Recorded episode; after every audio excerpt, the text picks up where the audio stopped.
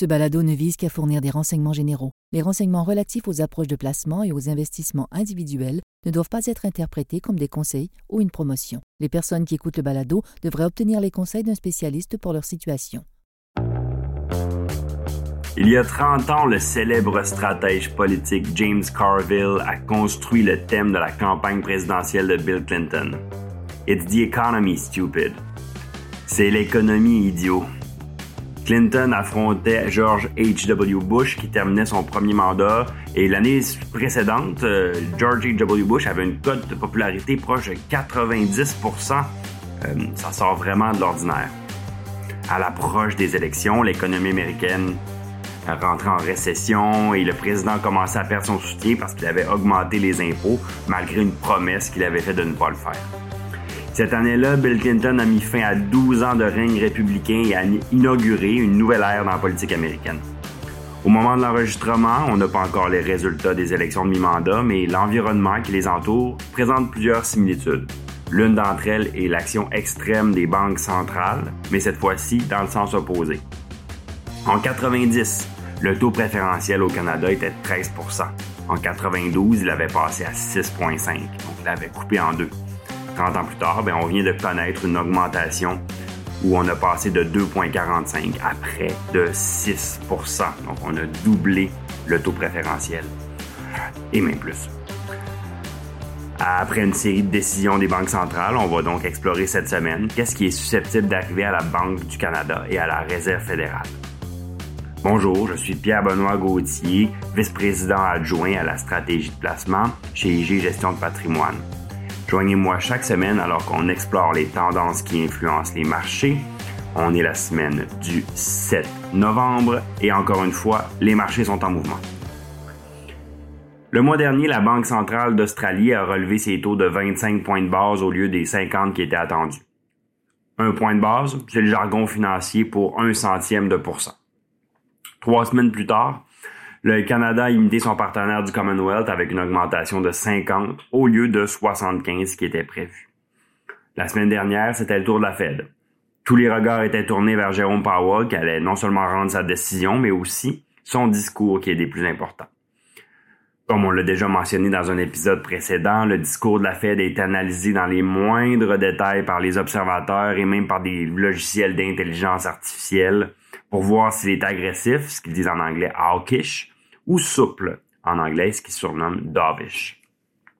Au début, euh, on croyait que Powell semblait parti pour être du côté plus doux, euh, euh, au, début de la conférence de presse, il parlait du décalage entre les décisions de la Fed en matière de taux et l'impact que ça a sur l'économie. Le marché était optimiste et a commencé à s'animer. L'indice du S&P 500 était à la hausse pendant que le président continuait à parler. Et soudainement, le ton a changé. Powell a déclaré que les taux devraient probablement être plus élevés que prévu pour ramener l'inflation à sa cible qui était toujours de 2% Le marché n'a pas aimé ça. Mais il faut comprendre quelque chose d'important. Puis ça, Powell l'a très bien expliqué dans son discours. si la Fed resserre trop, elle dispose d'outils pour soutenir l'économie et réparer certains dommages. Par contre, si elle resserre pas assez et laisse l'inflation s'emballer, ben c'est là que l'inflation s'installe durablement. C'est une bataille qui est beaucoup plus difficile à mener une fois que l'inflation est prise dans un marché. Une autre chose à comprendre concerne l'objectif de 2% aussi. L'inflation, c'est ce qu'on appelle une prophétie autocréatrice. Qu'est-ce que ça veut dire une prophétie autocréatrice? Ça veut dire que les attentes élevées en matière d'inflation vont elles-mêmes entraîner une forte inflation. Donc, de simplement faire, euh, de simplement avoir les attentes crée cette réalité-là. C'est donc vraiment important pour la Fed de réduire les attentes en matière d'inflation. Mais pourquoi on dit ça? Ben, pensez-y.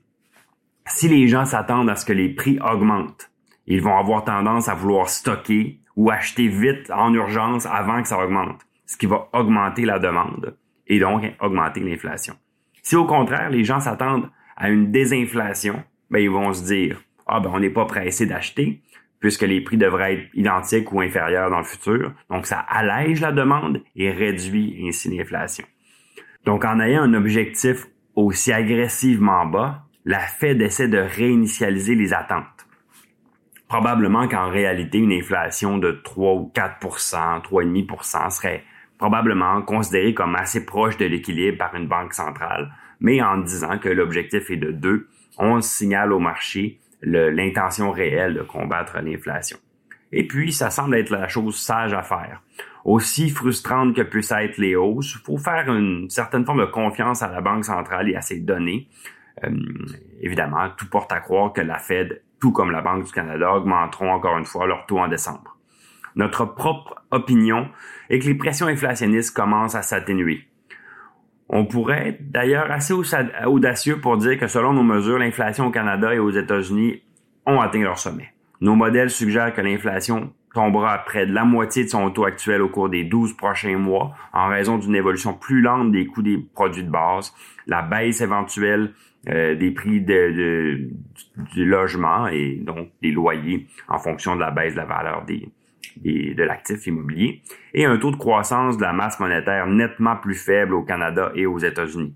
On pense aussi que les banques centrales sont très attentives aux mesures de l'inflation et même s'il est probable qu'ils dépassent leur hausse de taux, on pense aussi qu'on est plus proche du sommet euh, des taux d'intérêt qu'on l'était il y a quelques mois. En fait, compte tenu de la faiblesse des conditions économiques à l'approche de 2023, on pourrait même assister à un renversement des taux au cours du second semestre de l'année prochaine. En fin de compte, en matière de taux comme en matière de politique, le principe reste vrai, c'est l'économie qui compte. Vous venez d'écouter Les marchés en mouvement. Merci d'avoir été avec nous. Si vous croyez que vous avez des amis et collègues qui pourraient être intéressés par cette balado, n'hésitez pas à leur partager. À la semaine prochaine. Le contenu de ce balado, y compris les faits, les perspectives, les opinions et les recommandations, ne doit pas être pris ni être interprété comme un conseil en matière de placement, ni comme une offre de vente ou une sollicitation d'offre d'achat de tout titre cité. On ne doit pas se fier sur le contenu de ce balado à quelque fin que ce soit, et IG, Gestion de patrimoine, n'est aucunement responsable de son utilisation. Le présent balado renferme des énoncés prospectifs qui décrivent nos attentes actuelles ou nos prédictions pour l'avenir. Les renseignements prospectifs sont assujettis à des risques, incertitudes et hypothèses pouvant donner lieu à des écarts significatifs entre les résultats réels et ceux exprimés dans le balado. Nos opinions sont susceptibles d'être modifiées en fonction des conditions du marché. Les placements dans les fonds communs peuvent donner lieu à des commissions ainsi qu'à des frais. Veuillez lire le prospectus avant d'investir. Les fonds communs ne sont pas des placements garantis, leur valeur varie fréquemment et leur rendement antérieur peut ne pas se reproduire.